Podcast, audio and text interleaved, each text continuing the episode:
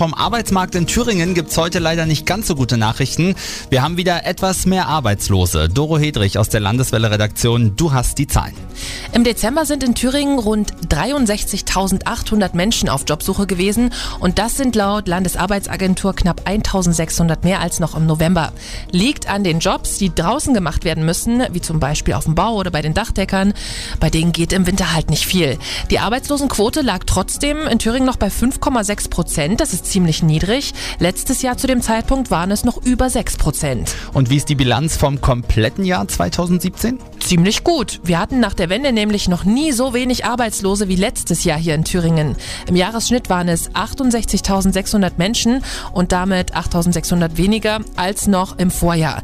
Die Landesarbeitsagentur sagt, dass dafür unter anderem der demografische Wandel verantwortlich ist. Das heißt, wir haben immer weniger Menschen hier in Thüringen, die als Arbeitskraft eingesetzt werden können.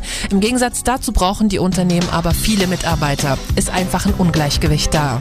Dankeschön, Doro, für die Zahlen in Sachen Arbeitslose.